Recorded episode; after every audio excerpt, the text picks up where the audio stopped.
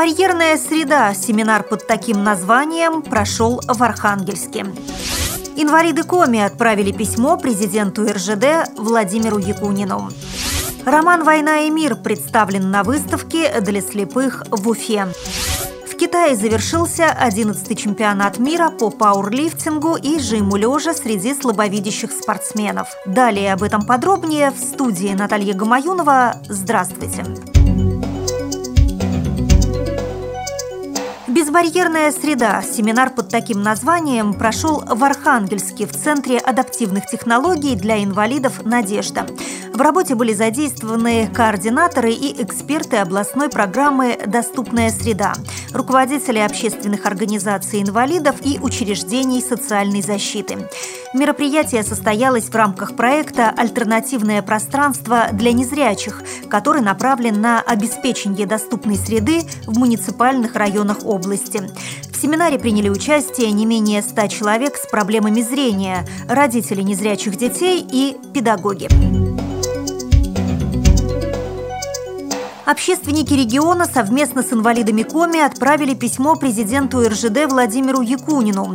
Как рассказала руководитель общественной палаты Коми Маргарита Колпащикова, они озвучили проблему свободного передвижения людей с ограниченными возможностями на станциях. Цитирую. «У нас проходят встречи с инвалидами, которым пришлось, возвращаясь из отпусков и каникул, воспользоваться услугами железнодорожного транспорта. Они делятся впечатлениями о том, как обстоит дело на вокзалах в других регионах. По их словам, в некоторых из них есть даже специальные работники на железнодорожных станциях, которые помогают людям с ограниченной возможностью. Конец цитаты.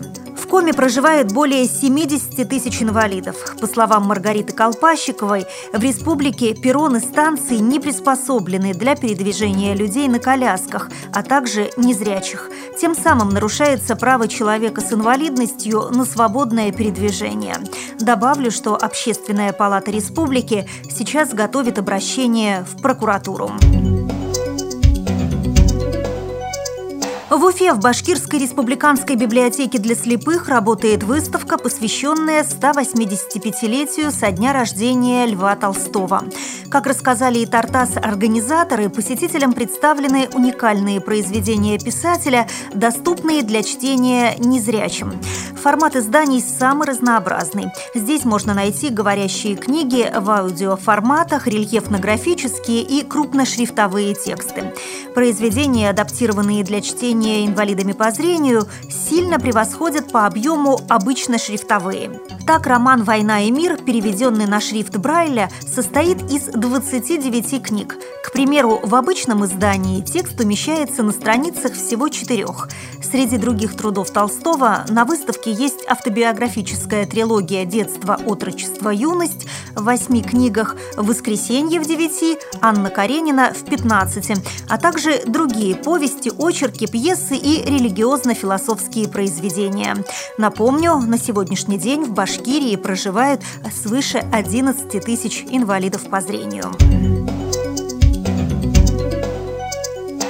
Спортивным новостям. В столице Китайской Народной Республики Пекине завершился 11-й чемпионат мира по пауэрлифтингу и жиму лежа среди слабовидящих спортсменов. В этом году Россию представляли 4 женщины и 10 мужчин. Золотые медали в разных категориях завоевали Лариса Малышкина, Елена Короткова, Артем Цепелев, Игорь Баскаков, Сергей Михалев.